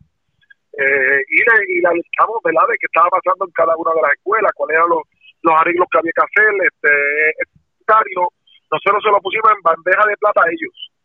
Eventualmente eh, no recibimos ningún tipo de contestación, al contrario, nos, llaman y nos dicen que solamente se va, se va a contratar o se va a atender la parte que tiene que ver con limpieza. Eh, bueno, eh, eso es lo que ha pasado, eh, Ariaga, eh, de verdad, este, lamentable que, los niños en la facultad tengan que pasar por situaciones como esta. Y uno no entiende dónde está todo el dinero que, que se aprobó para las escuelas públicas desde María hacia acá. Sí, es que le, estaba comentando que el planteamiento sido que las escuelas estén en condiciones para poder recibir los niños y que la facultad esté cómoda también. Eh, el planteamiento mío es que no es que el municipio lo haga, municipio ha hecho arreglos otras veces este, y estamos dispuestos y disponibles a hacerlo, pero ahora mismo nosotros tenemos muchísimo trabajo con lo que es recuperación eh, y, eh, ¿verdad? Y, nosotros el inventario de daño o de arreglos que había que hacer, que lo entregamos al departamento, si yo lo quieren utilizar para que eventualmente alguien privado lo haga, pues chévere, no problema. Eh, pero eso se le adelantó a eso durante el verano. Alcalde, usted estuvo reunido ayer con el gobernador, ¿cómo le fue la reunión? Pues mira, fue bastante bien. Nosotros tuvimos básicamente tres temas. Uno fue el CRIM, eh, donde le, pusimos al gobernador que eh, hay, hay, una deuda eh, vieja de contribuyentes que vamos a estar haciendo un tipo de amnistía eh, para la, deuda que del, del 2017 hacia atrás. Y y eso, esa, esa, esa amnistía va con unos parámetros y la deuda correspondiente al 2007 hacia acá va con otros parámetros diferentes. Eh, y esto requiere legislación, requiere que lo firme eventualmente. Y todo el mundo aquí está, ¿verdad? Este, eh, on board para que esto se apruebe. Esto va a representar millones de dólares para los, para los municipios. Eh, por eso, pues, ¿verdad? El planteamiento de nosotros acá y él está muy positivo con relación a esto. Adicional a eso, le hablamos de la situación con los fondos CDB regulares, que son fondos federales que utilizamos para eh, hacer obra eh, municipal, específicamente asfalto, este, mantenimiento de algunas facilidades recreativas, eh, amas de llave, etcétera. Este fondo ha estado detenido eh, por durante casi tres años debido a que la agencia que manejaba estos fondos se eliminó, eventualmente fueron a Y ahora están en vivienda. vivienda, legal, no tener el personal suficiente para manejar estos fondos y ¿verdad? hay que buscarle solución a esto. Por esto, por eso, eh, ¿verdad? lo trajimos al señor gobernador. Él ya sabía de la situación, él entendía que estaba resuelto, pero realmente no está resuelto.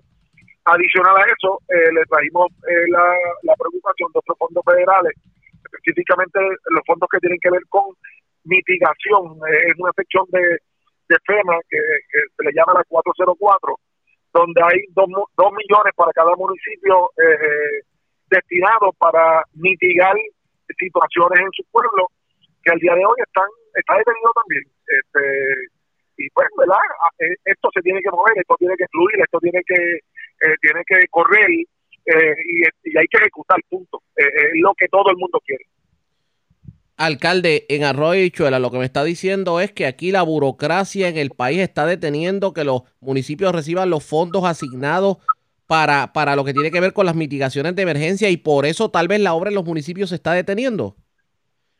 Eh, no, no para que los municipios reciban, para que el público vea la obra, para, para que se haga lo que hay que hacer en cada uno de los municipios y que la ciudadanía esté satisfecha.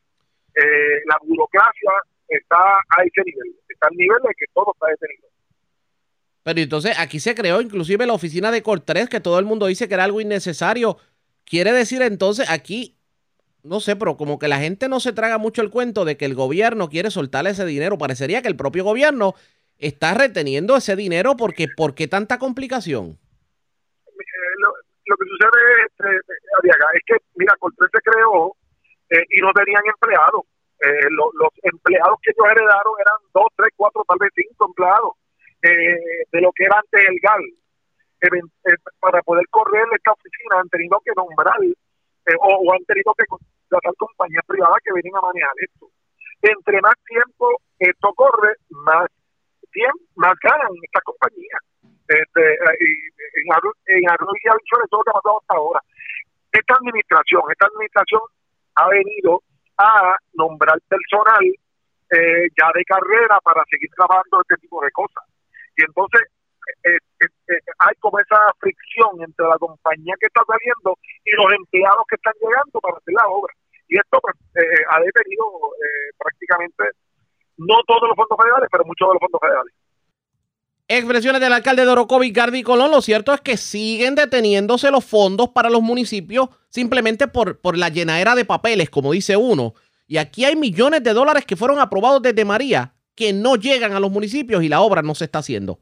Y usted se pregunta, ¿dónde está el dinero? Pues guardado en un banco, esperando porque se llenen 20 documentitos para que entonces le puedan dar el dinero. Y si los alcaldes que son alcaldes no pueden conseguirlo, imagínese Juan del Pueblo con la problemática de los toldos azules. Esto definitivamente tenemos que darle seguimiento pendientes a la red informativa. Señores, vamos a otro tema porque hablando de trabajo, el secretario del Departamento de Agricultura, Ramón González Beiro, confirmó en el día de hoy que estarían buscando mano de obra para el recogido del café. En entrevista con Julia Bello, en Radio Grito, la red informativa del noroeste. Esto fue lo que dijo el secretario de Agricultura, Ramón González Beiro.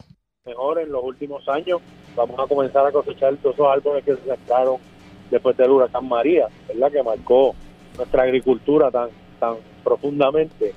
Así que esos árboles están preñados, como decimos en el campo, esperando por esas manos que lleguen a recolectar todo ese producto. Y mañana vamos a estar en el pueblo de Adjunta al Departamento del Trabajo. Eh, vamos a tener una feria de empleo allí. Van a ir tanto patronos como obreros o personas que estén buscando empleo para que hagan esa conexión ahí y ahora una vez que están terminando ya las ayudas relacionadas a la pandemia puedan obtener su empleo eh, y esperamos que puedan hacerlo recogiendo café en esta cosecha que, está apenas comenzando, ya hay unos granos maduros por ahí que están empezando a llegar a, los beneficiados y es lo que queremos comenzar a, impulsar en este momento. ¿Qué motivación le da usted para estas personas que nos están escuchando en esta región central de la isla de Puerto Rico que siempre están pegaditos a nuestra emisora de radio? ¿Qué le podemos decir para motivarlo para que esta gente vaya para Junta mañana y a qué hora? Pues mire, mañana vamos a estar en Villas de Sotomayor eh, a partir de las 10 de la mañana hasta las 2 de la tarde. Hemos citado allí a obreros y a patronos, como le dije. Eh, y vamos allí a, Hay que hacerle claro a estas personas que más allá de un empleo buen, bien remunerado, porque la cosecha de café, usted sabe que mientras más usted coseche, mientras más usted trabaje, como se paga por Almud, pues más, más dinero usted recibe. Además de eso, es bien importante señalar que los beneficios de la tarjeta del PAN, de la tarjeta de salud, no se afectan con este ingreso agrícola. Así que, más allá de, ser penalizados, van a estar mejorando su calidad de vida. Porque van a salir a trabajar, van a llevar el pan a su casa de una forma digna. Y además de eso, pues van a seguir con su tarjeta de salud y los beneficios de la tarjeta del PAN, por lo que van a tener mucho mejor calidad de vida. La feria de empleo del Departamento de Agricultura se va a llevar a cabo mañana jueves en el municipio de Atunta, así que las personas que interesen recoger café lo pueden hacer y de hecho no van a perder los beneficios de la tarjeta de salud ni de los cupones que tienen una alternativa para buscarse un dinerito adicional. La red le informa. Cuando regresemos, ayer hablábamos con el alcalde de Utuado que acusaba a la minoría de torpedearlo todo, de oponerse a todo en la legislatura municipal. Hoy, la reacción a lo que dijo el alcalde. La controversia en breve. Regresamos. La red le informa. Señores, regresamos a la red le informa, el noticiero estelar de la red informativa. Gracias por compartir con nosotros. Ayer en el noticiero hablábamos sobre una controversia que hubo antier en Utuado cuando pues, no se pudieron aprobar unos proyectos por parte de la legislatura municipal. Y el alcalde de Utuado, Jorgito Pérez Heredia, arremetió contra Raimundo y todo el mundo, arremetió contra los líderes de minoría, acusó inclusive al exalcalde de estar involucrado en todo y también como que le tiró un poquito a a uno de los miembros de la mayoría que se ausentó, por lo menos se inhibió de la votación.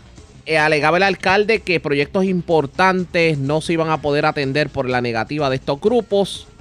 Y todo viene porque se nombró como parte del grupo de la Junta de Subastas del municipio al actual director de manejo de emergencia que delegaciones de minoría están impugnando su nombramiento. Vamos a recordar lo que nos dijo el alcalde en la tarde de ayer eh, cuando juramenté como alcalde, siempre eh, extendí mis brazos para ver a la no como minoría ni mayoría, sino como un equipo de trabajo en beneficio del pueblo.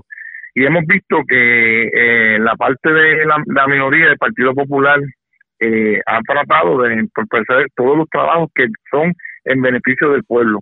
Y la realidad es que nosotros, que estamos, ellos creo que tienen la oportunidad de crecerse como legisladores porque estamos en unos tiempos únicos de aprovechar, de unir esfuerzos para levantar nuestra ciudad. Y, lo que han hecho es lo contrario, es tratar de ponerle piedra de tropiezo a esta administración que está entrando. Ellos tuvieron ocho años, ocho años para poder hacer lo que querían hacer por el pueblo y no hicieron nada, el pueblo lo sacó y ahora llevan ocho meses tratando de poner piedra en el camino para que esta administración no arranque y lo que le pedimos que sean que sean objetivos lo, que estamos pidiendo mira el, en, un caso que el proyecto más importante de la noche era esto porque cuando tú tienes una junta de subasta completada es para darle seguimiento a todas las subastas dentro del municipio nosotros queremos trabajar con todos los caminos todas las comunidades se fueron votaron en contra de la gente de Santa Isabel el Cocho y Ángeles que llevan meses de años careciendo de agua y nosotros hicimos una subasta para para, para poder comprar una cisterna a esta gente que sean parte, por lo menos resolverle de forma inmediata el problema. Y le votaron en contra. Pero, eh, dígame, dígame algo. ellos están votando en contra, alegando que el, porque eh, obviamente está la controversia del jefe de manejo de emergencia de la Junta de Subasta. Ellos están impugnándolo todo simplemente porque se están oponiendo un nombramiento, simplemente por eso, y el pueblo que se quede sin nada sin nada. Es un nombramiento que realmente ya ellos, el nombramiento pasó por la legislatura cuando lo nombraron de manera de emergencia. Lo único que lo estamos designando es solamente a una junta subasta. Ya el funcionario del municipio. O sea, no hay razón para que le voten en contra un nombramiento tan importante como eso, que lo que hacen para realizar las subastas dentro del municipio para que la gente no, no tenga la infraestructura que merece en nuestro pueblo. Y esas fueron las expresiones ayer del alcalde Jorgito Pérez Heredia en entrevista con este servidor. Las pudieron escuchar aquí en el noticiero. Pero señores, la moneda tiene dos caras. Y yo tengo en línea telefónica a la legisladora municipal Iniabel Medina, que es parte de la delegación del Partido Popular Democrático en la legislatura municipal. Saludos, buenas tardes, bienvenida a la red informativa. Buenas tardes, Ariel, y buenas tardes a tu audiencia en la tarde de hoy. Gracias por compartir con nosotros. El alcalde dice que ustedes son los malos, que ustedes se están oponiendo a que el señor tal de tal comunidad tenga su carretera arreglada y que el proyecto de tal barrio se lleve porque ustedes se han opuesto a todo injustamente y lo hicieron el día de ayer. Que ustedes son lo peor que ha podido pasar y que, la, y que el exalcalde está en contubernio con ustedes para torpedear todo lo que hace el alcalde actual. ¿Cuál es su reacción? Bueno, este, antes que todo quiero aclarar que yo no pude estar en la sesión, ¿verdad? Terminar de la sesión esa noche porque tuvimos una serie, una situación de salud familiar, pero sí me mantuve en comunicación con mis compañeros. Eh, para comenzar, él llegó a las cinco y media, seis menos cuarto, eh, a, la, a la legislatura municipal en una actitud bien, bien arrogante con sus legisladores. Estuvo en discusión con ellos prácticamente una hora vamos, vamos con calma. Él llegó a discutir con sus legisladores de mayoría. Sí, sí, es correcto. ¿Que hubo torcedura de brazos o algo así por el estilo? Bueno, podríamos llamarle de esa manera, podríamos llamarle de esa manera. Realmente nosotros estamos, pues, obviamente impresionados porque los gritos se escuchaban en, en el salón de, actos de, de, la, de la legislatura municipal. En adición a eso, pues hubo unos proyectos que pues ya habíamos discutido. Nosotros estamos ahí para fiscalizar el trabajo de la administración municipal y obviamente van a haber unos, unos proyectos que no vamos a estar de acuerdo porque no hay información clara, precisa, no hay transparencia en, en los proyectos que él presenta.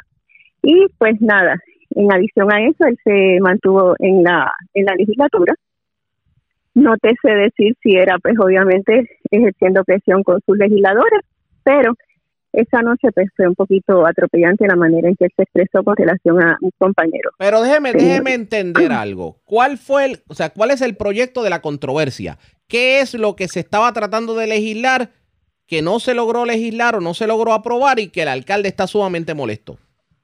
El proyecto de controversia es la, la designación del señor José Rodríguez para la Junta de Subasta del municipio de Utuado.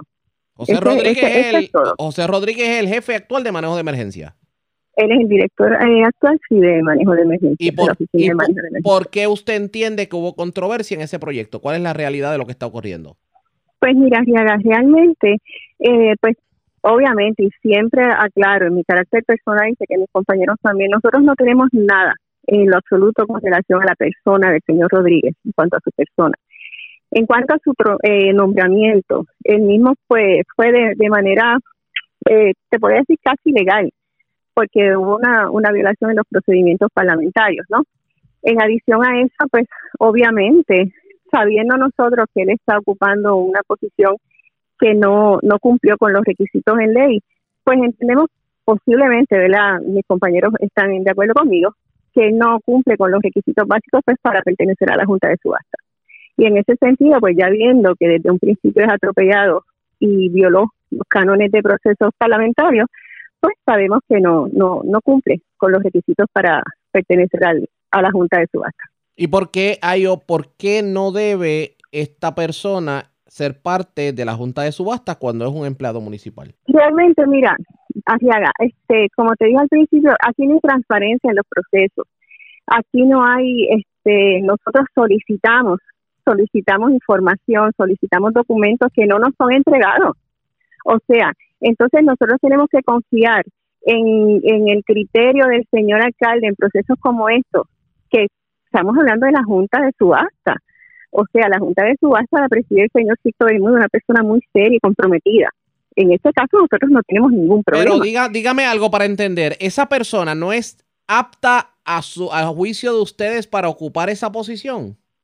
Nosotros entendemos, no confiamos, no confiamos en, en los criterios que puedan ¿verdad? tener en el momento de poder evaluar subastas que son en pro de nuestro pueblo. Nosotros estamos trabajando para el pueblo. Nosotros no estamos trabajando para el señor alcalde, nosotros no estamos trabajando para intereses personales, no.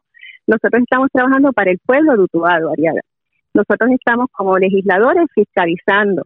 Nosotros queremos que las carreteras sí, que, se, que las carreteras estén en perfectas y óptimas condiciones. Nosotros queremos que los proyectos se lleven a cabo, pero también tenemos que ser responsables, porque en la medida que... Pero mientras obviamente esa persona no es designada y sigue el tranque, esos proyectos no se van a estar dando. El señor alcalde tiene, puede tener en su, en su gabinete, en su equipo de trabajo, él puede tener personas que estén, eh, pues obviamente, eh, que sean aptas para ocupar ese, ese puesto, haga.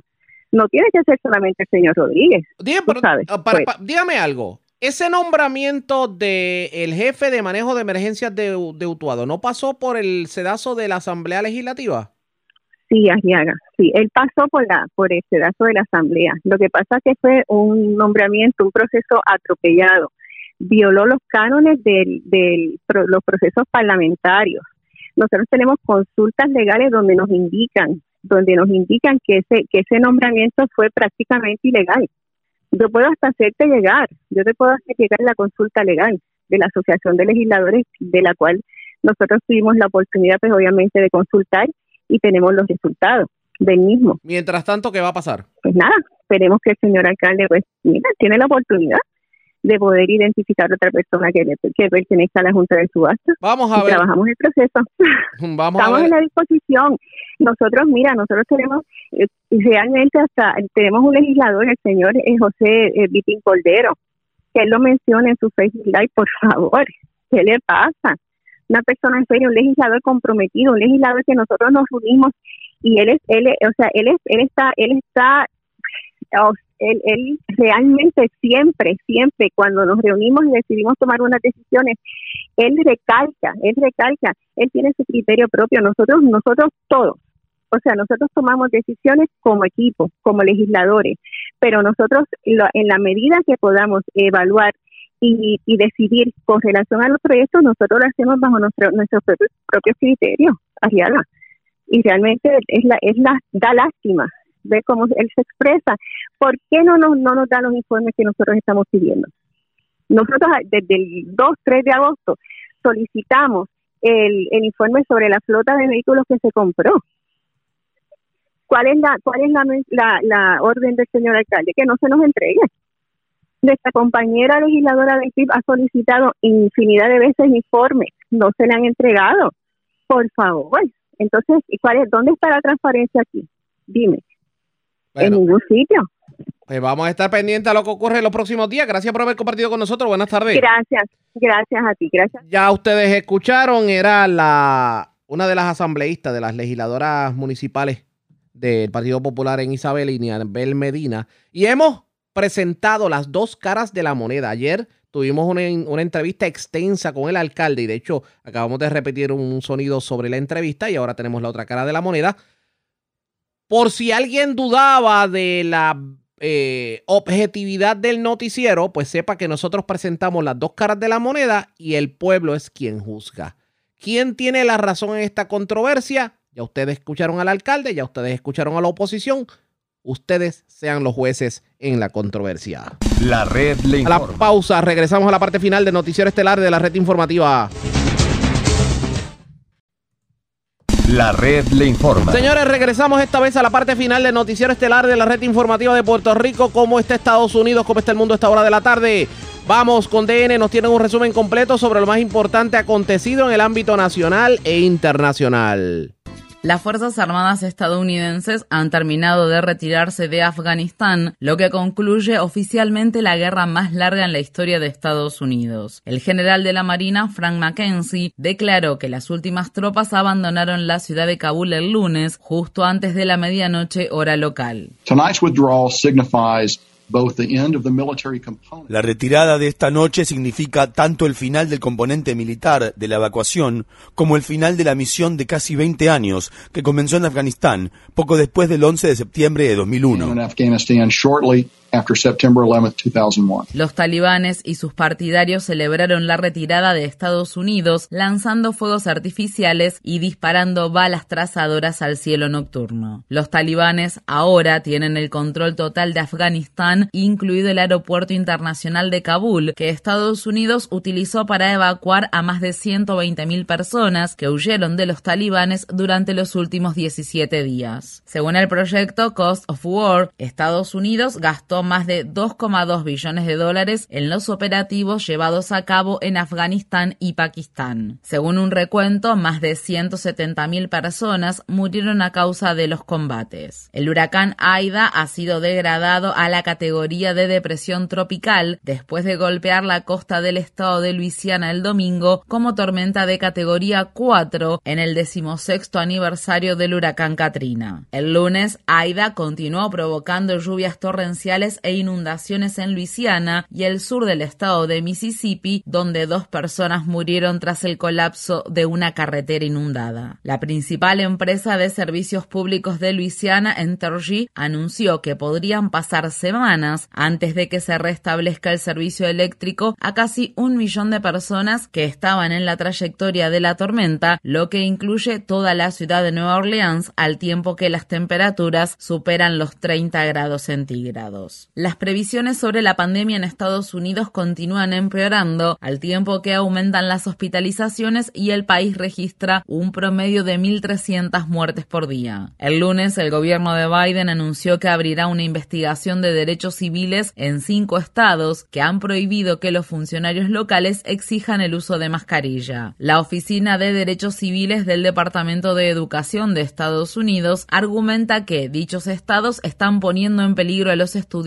con discapacidades que corren un mayor riesgo de contraer COVID-19 al negarles el acceso igualitario a una educación presencial segura. En el estado de Florida, el gobernador republicano Ron DeSantis ha cumplido su amenaza de castigar a las juntas escolares locales que ordenan el uso de mascarilla en las escuelas. El lunes, el comisionado de Educación de Florida dijo que el estado está reteniendo fondos de los condados de Alachua y Broward que equivalen a los salarios mensuales de los funcionarios de las juntas escolares locales. Esto se produce a pesar de un fallo judicial emitido el viernes por un juez de Florida que dictaminó que DeSantis se extralimitó en su autoridad al prohibir el uso obligatorio de mascarilla en las escuelas. Florida está sufriendo una de las peores olas de COVID-19 del mundo, con un promedio de más de 16.000 hospitalizaciones y 260 muertes por día. La organización Coalición Médica para Desastres de Florida Central envió recientemente 14 morgues portátiles a hospitales de la zona para facilitar el almacenamiento del exceso de cadáveres. En Haití, la desesperación crece entre los sobrevivientes del gran terremoto ocurrido el 14 de agosto, quienes continúan enfrentando una escasez de alimentos, refugio, medicina y otros recursos, después de que miles perdieran sus hogares y todas sus pertenencias. Estas fueron las palabras expresadas por un residente de la ciudad del Sky, una de las zonas más afectadas por el terremoto. El terremoto destruyó mi casa. Varios miembros de mi familia murieron. Tenía 13 cabras. Murieron 11. Me quedan dos. Vine al mercado para ver si puedo vender las dos que me quedan. No tenemos nada. Necesitamos ayuda. Esto se produce al tiempo que una coalición de más de 300 grupos de defensa de los derechos humanos está denunciando las deportaciones en curso de solicitantes de asilo a Haití por parte del gobierno de Biden. Las agrupaciones instan a Biden a que detenga la expulsión de solicitantes de asilo haitianos y a que amplíe el estatus de protección temporal y otros tipos de asistencia migratoria para la población haitiana. En una carta, los grupos afirman que desde que Biden asumió la presidencia, se ha deportado a más haitianos que durante todo el año fiscal 2020. Más de 500 refugiados fueron rescatados durante el fin de semana de un bote pesquero abarrotado que estaba en las proximidades de la isla italiana de Lampedusa. Según se informa, la embarcación había partido de Libia. Algunos de los refugiados mostraban signos de haber sufrido abusos físicos o torturas y los funcionarios italianos están investigando si algunos de ellos habían sido encarcelados injustamente en Libia. Mientras tanto, la agencia de noticias Reuters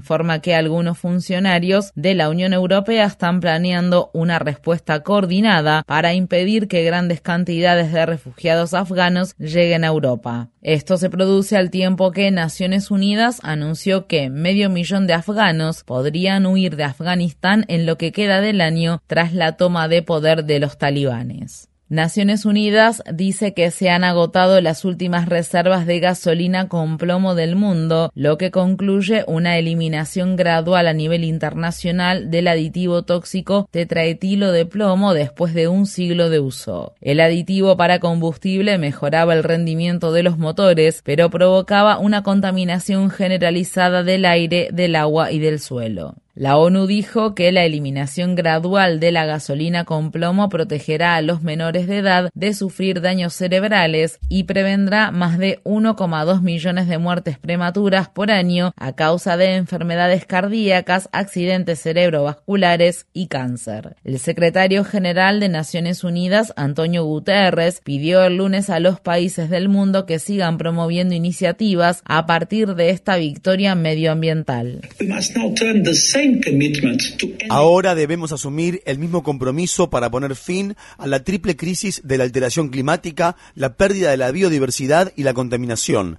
Debemos hacer la transición de la industria de los combustibles fósiles a las energías renovables. Necesitamos una movilidad global sin ningún tipo de emisiones.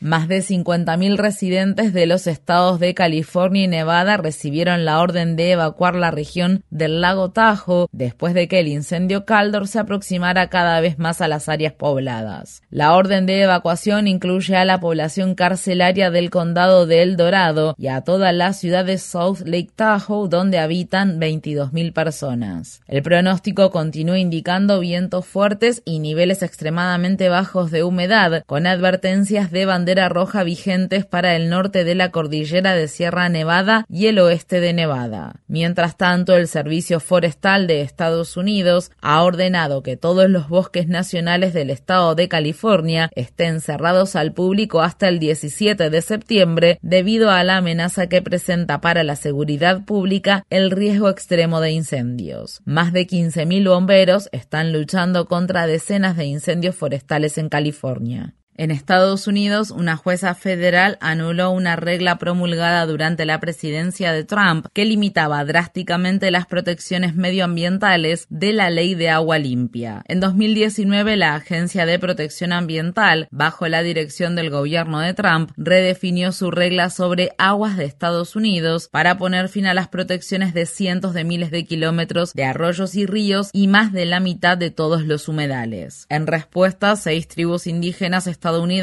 reconocidas por el gobierno federal presentaron una demanda y el lunes una jueza de un tribunal de distrito del estado de Arizona se puso de su lado y dictaminó que el proceso del gobierno de Trump estaba plagado de errores y que permitir que la regla siguiera vigente podría conducir a graves daños medioambientales. Prestadores de servicios de aborto en el estado de Texas presentaron el lunes una petición de emergencia ante la Corte Suprema de Estados Unidos para detener una ley estatal que prohíbe los abortos una vez que se puede detectar el latido del feto, lo que suele ocurrir tan solo a las seis semanas de embarazo. Además, la medida permitiría que cualquier persona residente en el estado pueda demandar a pacientes, trabajadores médicos o incluso a familiares o amigos de una paciente que ayuden e inciten a un aborto. A menos que la Corte Suprema intervenga, la ley entrará en vigor el miércoles. Nancy Northup, presidenta y directora ejecutiva del Centro de Derechos Reproductivos, dijo en un comunicado, en menos de dos días los políticos de Texas habrán revocado efectivamente el fallo Roy contra Wade. Roy contra Wade es como se conoce el histórico fallo de 1973, en el que la Corte Suprema determinó la legalización del aborto en Estados Unidos. La red le informa. Bueno, señores, enganchamos los guantes. Regresamos mañana jueves a la hora acostumbrada, cuando nuevamente a través de Cumbre de Éxitos 1530, de X61, de Radio Grito y de Red 93, que son las emisoras que forman parte de la red informativa. Le vamos a llevar a ustedes resumen de noticias de mayor credibilidad en el país. Hasta entonces, que la pasen bien.